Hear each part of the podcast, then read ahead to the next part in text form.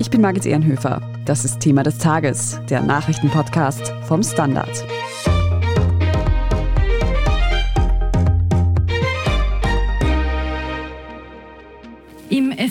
FFP2-Maskenskandal gibt es neue Vorwürfe gegen Hygiene Austria und Palmas. Mindestens 693.000 Euro an Zoll- und Einfuhrumsatzsteuer soll Palmas hinterzogen haben.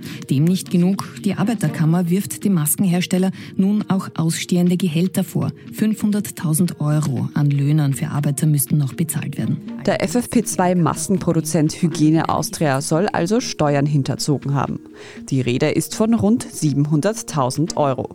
Und nicht nur das. Zahlreiche MitarbeiterInnen von engagierten Subfirmen bekamen bis dato kein Gehalt. Wir sprechen heute darüber, welche Vorwürfe gegen Hygiene Austria bestehen, was der Textilhersteller Palmas damit zu tun hat und wer für die vermutete Steuerhinterziehung verantwortlich sein soll. Wir fragen nach, was es mit dem Verdacht auf Sozialbetrug auf sich hat und warum die nicht gezahlten Löhne voraussichtlich von der Allgemeinheit übernommen werden müssen. Jan-Michael Machert aus der Standard Innenpolitik-Redaktion. Du hast dich genauer mit den Ereignissen um Hygiene Austria auseinandergesetzt. Kurz zur Orientierung. Wer ist denn eigentlich Hygiene Austria? Ich meine, da müssen wir ein bisschen weiter zurückgehen ins Jahr 2020, für uns alle schon ein bisschen weit weg, wenn man an die Corona-Krise denkt. Eigentlich so ziemlich an den Anfang, kann man sagen. Also Hygiene Austria ist relativ am Anfang entstanden, aus einer Idee heraus von Balmers, also von dem Unterwäschekonzern, und Lenzing, von dem Faserhersteller aus Oberösterreich. Und dem sich gedacht, wir sollten eigentlich eigene Masken produzieren können. Also zunächst einmal Mund-Nasenschutz, später dann FFP2-Masken. Und das war sozusagen auch so ein Gefühl, was ja damals vorgeherrscht hat. Wir haben einfach gemerkt, wir sind in der Krise nicht selbstständig fähig, gewisse Dinge herzustellen. Also das wir einfach drauf gekommen, wir haben diese Produktionen nicht. Dann gab es ja so interessante Episoden, wo Leute erzählt haben, dass man da mit Geldkoffern damals noch am Flughafen war und quasi Geldkoffer übergeben hat, völlig überteuert Masken gekauft hat, weil man es selber nicht herstellen konnte, weil man es einfach schnell gebraucht hat und auch die Schutzausrüstung. Und Hygiene Austria sollte quasi die Antwort darauf sein, in Österreich, wir können eigene Dinge produzieren. Darauf waren die beiden Unternehmen stolz und haben das auch sehr stolz präsentiert. Darauf war dann eben auch die Politik sehr stolz, weil das eigentlich auch so in diese Erzählung gepasst hat. So quasi, wir sind jetzt wieder wer, wir können uns um uns selbst kümmern und sind dann nicht mehr quasi vom Ausland oder von China zum Beispiel abhängig. Und das war eigentlich so die Gründungsgeschichte von Hygiene Austria. Das klingt ja fürs Erste gar nicht mal so schlecht, aber wie kam man dann überhaupt darauf, dass es hier eventuell Unstimmigkeiten gibt? Ja, das war dann eben genau der Punkt für Hygiene Austria, eben dieses Versprechen, wir machen Made in Austria Ware. Und dann ging es eigentlich wie soll man sagen, wenn wir wieder zurückblicken ins Jahr 2020, wir haben dann im Herbst den zweiten Lockdown gehabt, also wieder steigende Infektionszahlen, dann auch einen dritten Lockdown und damals war es dann so, dass wir umgestellt haben. Also wir haben dann nicht mehr, mehr Mund-Nasenschutz getragen, wenn wir uns erinnern, sondern ab einem gewissen Zeitpunkt eben FFP2-Maske samt Verordnung und Verpflichtung und eigentlich hat Hygiene Austria damals schon begonnen, auch FFP2-Masken zu produzieren. Damals wurde es nicht in dem Ausmaß gebraucht, weil es die Verordnung noch nicht gab, weil es auch noch nicht so in der Form umgestellt wurde und weil auch die Nachfrage deshalb noch nicht so da war. Und dann kam die Nachfrage nach FFP2-Masken.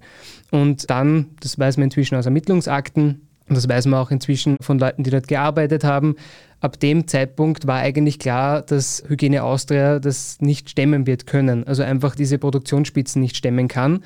Und wie wir heute immer besser wissen, gab es dann den Moment, wo dann Hygiene Austria das Versprechen gebrochen hat, nämlich nicht mehr nur Masken made in Austria verkauft hat, sondern eben auch, wie wir jetzt auch wissen, 37 Millionen Masken aus China gekauft hat und die quasi unter die heimische Ware gemischt hat. Und sozusagen vom Unternehmen selbst, das hat man auch schon zugegeben, sozusagen, dass man das einfach nicht geschafft hat und dass man eben auf China Masken zurückgreifen musste. Und laut Unternehmen hat man 8 Millionen sollen es gewesen sein, laut offiziellem Statement, unter die heimische Ware gemischt letztlich. Diese Ungereimtheiten haben also schon mit Beginn der Pandemie ihren Lauf genommen. Welche Vorwürfe stehen denn jetzt konkret im Raum gegenüber Hygiene Austria? Eigentlich geht es um organisierte Schwarzarbeit in erster Linie. Da ist man nicht draufgekommen, dann im März 2021, also kurz davor, gab es Ermittlungen, da gab es Indizien, dass es offenbar Schwarzarbeit gäbe, quasi bei Hygiene Austria, da laufen seither auch Ermittlungen. Und dann ist man eigentlich bei der ersten Razzia im März 2021 draufgekommen, anhand von Indizien, die man auch schon zum Teil vorher hatte, okay, da werden auch Masken scheinbar umetikettiert, umgepackt und eben als Made in Austria verkauft, obwohl sie aus China stammen. Und der zweite Vorwurf, der jetzt publik geworden ist, von dem man lange nichts wusste, das betraf eine Razzia sechs Monate später, wo dann auch die Europäische Staatsanwaltschaft dann schon eingeschaltet war. Da geht es um mutmaßliche Steuerhinterziehung in Bezug auf Zoll- und Einfuhrumsatzsteuerabgaben. Und wo genau haben diese Razzien stattgefunden? Also die erste hat vor allem betroffen die Hygiene Austria, einmal in erster Linie. Also das war eigentlich der Fokuspunkt, weil man dort nachschauen wollte, wer arbeitet dort eigentlich wirklich, wen trifft man dort an, wenn man da überraschend quasi einmal eintritt. Und die zweite Razzia war dann eigentlich vollumfänglich. Also die hat sowohl die Geschäftsräumlichkeiten von Hygiene Austria in Wien als auch das Werk in Wiener Neudorf betroffen. Das hat auch Palmas betroffen. Das hat den mittlerweile ja ehemaligen Kooperationspartner Lenzing genauso betroffen. Und das hat auch die Wohnungen der beiden Brüder Tino und Luca Wieser betroffen, die beide Vorstände bei Palmas sind. Also Luca Wieser auch der Vorstandsvorsitzende und Tino Wieser auch ehemaliger Geschäftsführer von Hygiene Austria. Und nun steht eben der Verdacht von Steuerhinterziehung in der Höhe von 700 1000 Euro im Raum. Wie genau soll das passiert sein? Also laut der Europäischen Staatsanwaltschaft, also laut dem Durchsuchungsbefehl, den wir haben, hat man das oder man soll auf gefälschte Belege gesetzt haben, also sprich einfach die Zollabgaben gedrückt haben, indem man die Masken in China gekauft hat, da aber entweder tatsächlich echte Rechnungen bekommen hat oder schon von Anfang an angewiesen hat, bitte drückt den Preis. So ist die Vermutung. Und auf jeden Fall sozusagen in Deutschland, wo die Masken dann verzollt worden sind, ehe sie nach Österreich gekommen sind, dann eigentlich schon mutmaßlich falsche Rechnungen vorgelegt hat. Die Staatsanwaltschaft geht davon aus, dass der Preis, der Warenwert tatsächlich höher war und dass man eigentlich mehr Abgaben hätte zahlen müssen, eben um mindestens 700.000 Euro. Ist denn eigentlich schon bekannt, wer konkret dafür verantwortlich sein soll? Also die Europäische Staatsanwaltschaft hat da eigentlich drei Leute im Auge. In erster Linie Luca Wieser, also der Vorstandsvorsitzende von Palmas, der auch für die Verzollung und für den Transport zuständig gewesen sein soll. Also der soll mit der Speditionsfirma, die dann die mutmaßlich künstlich niedrig gehaltenen Rechnungen übergeben haben soll, das mit denen quasi akkordiert haben.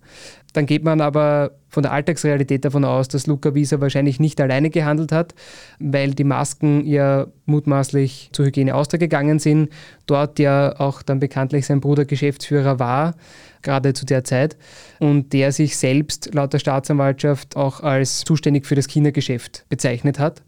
Das betrifft eben den Tino Visa. Und der dritte im Bunde heißt Jackson L. Punkt.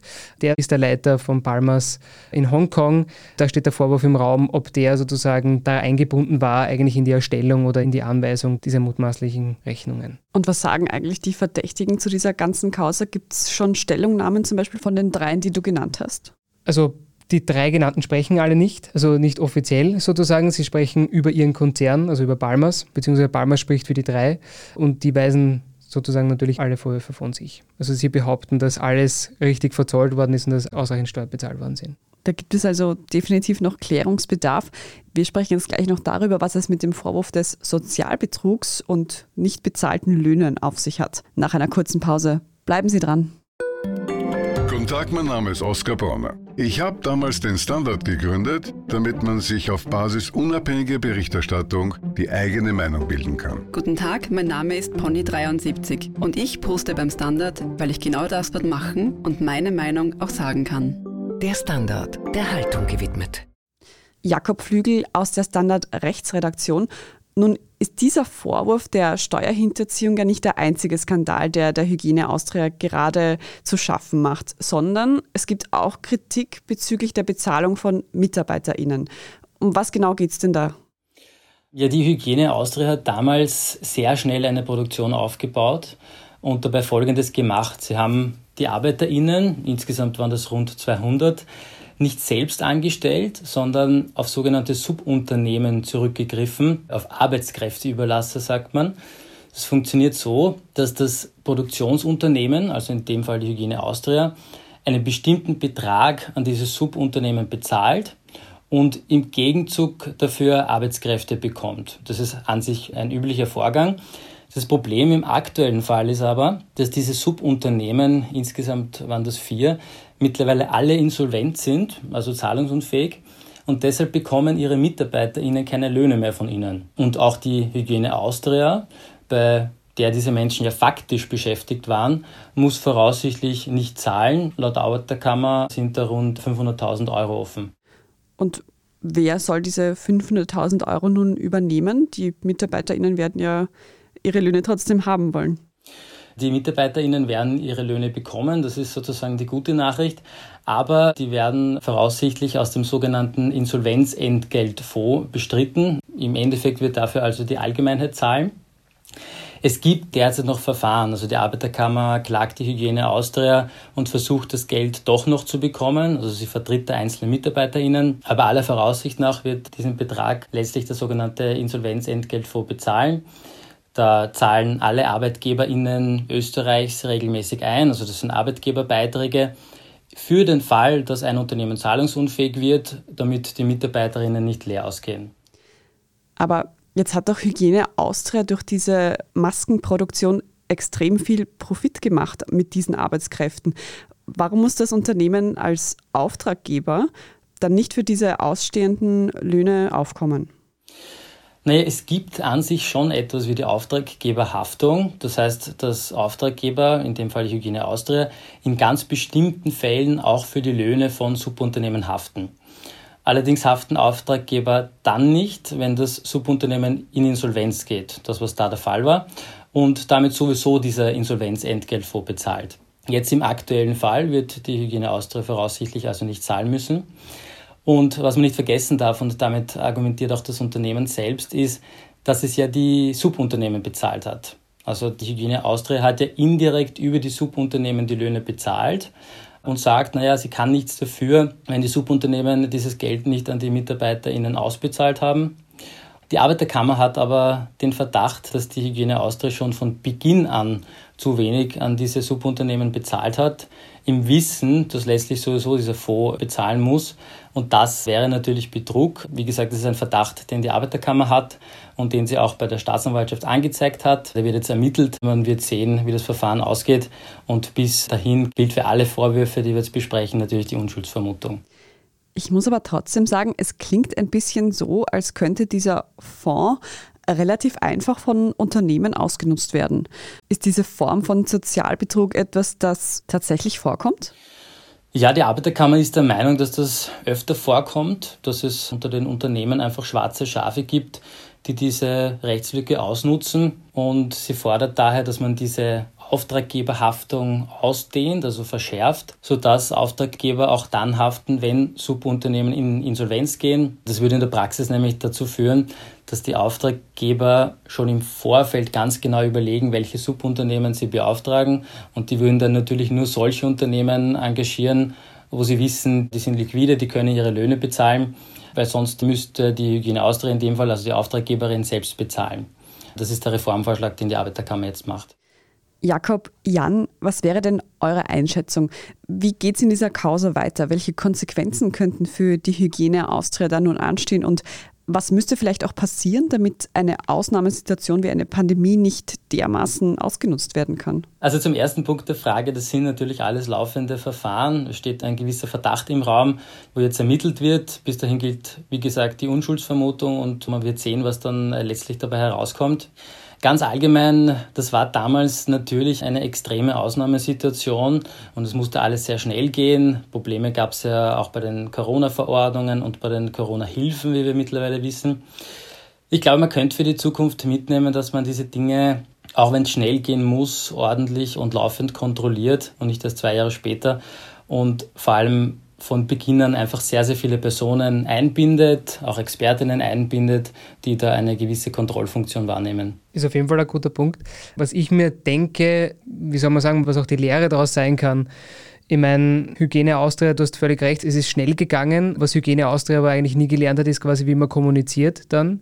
Wenn ich mit zurückerinnere, das ist passiert mit der Maskenaffäre, dann hat man ewig lang herumgetan, so quasi man erkennt ja keinen Unterschied, den hat man so ziemlich mit freiem Auge erkannt, sozusagen, welche Maske welche ist, sozusagen, da hat man jetzt auch nicht so viel darüber nachdenken müssen. Man hat, sage ich jetzt einmal, sehr viel auf so Salamitaktik gespielt und auf Zeit gespielt, sehr lange, weil wenn man nimmt, ich meine, der Skandal war im März 2021, im Jänner 2022, wenn ich mir jetzt nicht irre, haben wir dann erfahren, sozusagen, dass mutmaßlich 8 Millionen Masken aus China an den Mann und an die Frau gebracht wurde, sozusagen, als Hygiene Austria.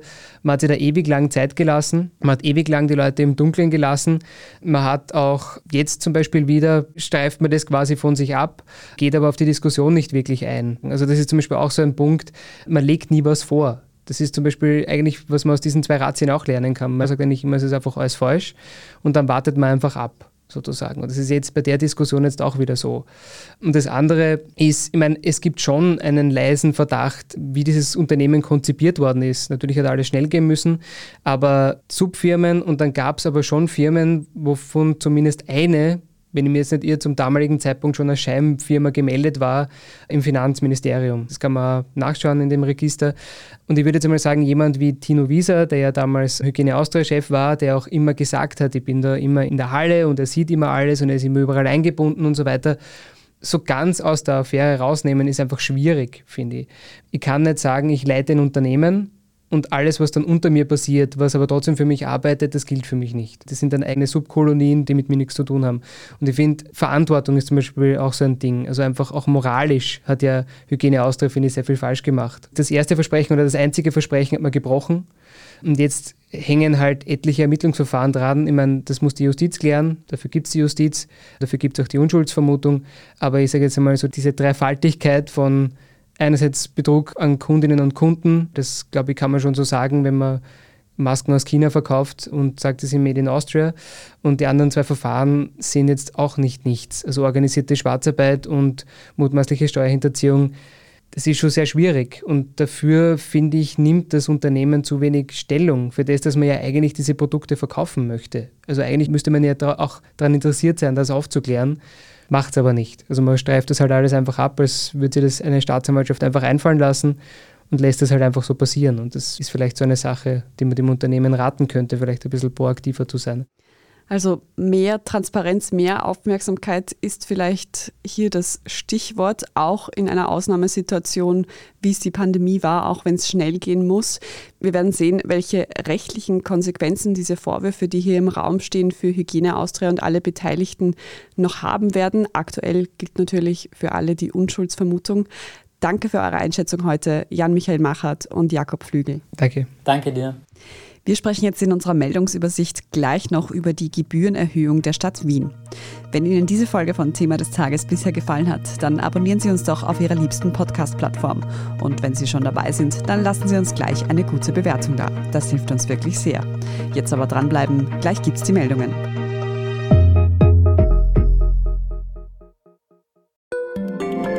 Guten Tag, mein Name ist Oskar Bonner. Ich habe den Standard gegründet, weil es damals keine Zeitung gab, die mit den Menschen auf Augenhöhe kommuniziert hat. Guten Tag, mein Name ist Michael Grill und ich lese den Standard, weil genau das wichtig ist. Fundierte Berichterstattung, die erklärt und nicht belehrt. Der Standard, der Haltung gewidmet.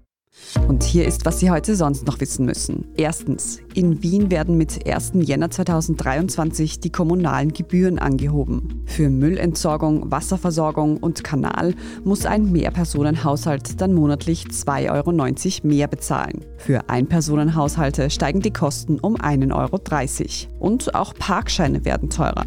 Eine halbe Stunde kostet künftig 1,25 Euro, eine ganze Stunde 2,50 Euro. Die Erhöhung der Gebühren richtet sich nach dem Verbraucherpreisindex VPI. Steigt dieser seit der letzten Gebührenerhöhung um mehr als 3% an, werden automatisch die Gebühren erhöht. Aktuell ist der VPI für Wasserversorgung um knapp 6% gestiegen, jener für Parkgebühren sogar um 12%. Theoretisch könnte die Stadtregierung diesen Automatismus aussetzen. Bürgermeister Michael Ludwig von der SPÖ hat aber schon durchblicken lassen, dass die Stadt von dieser Möglichkeit nicht Gebrauch machen will. Zweitens, die US-amerikanischen Konzerne Walmart, CVS und Walgreens sind in einem Verfahren um Opioide zu einer Zahlung von 650 Millionen Dollar verurteilt worden. Den Unternehmen wird eine Mitschuld an der Suchtmittelkrise in Ohio vorgeworfen.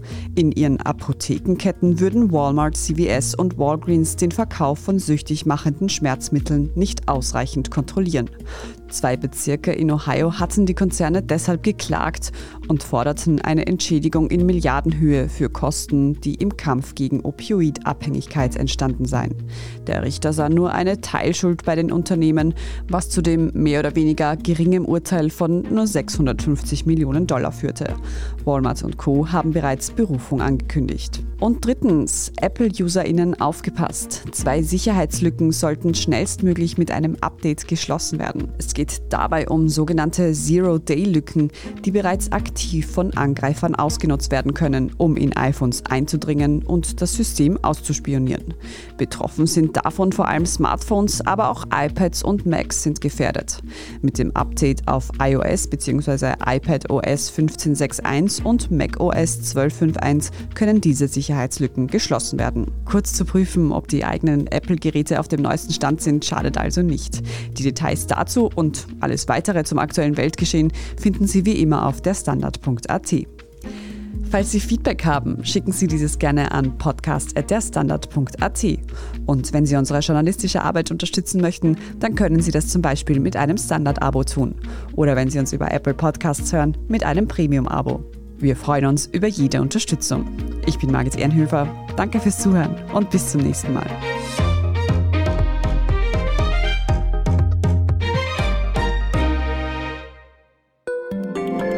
Guten Tag, mein Name ist Oskar Bonner. Ich habe den Standard gegründet, weil es damals einfach keine unabhängige liberale Qualitätszeitung gab. Guten Tag, mein Name ist Anna Haber und ich lese den Standard, weil er genau das noch immer ist. Und das ist heute so wichtig wie damals.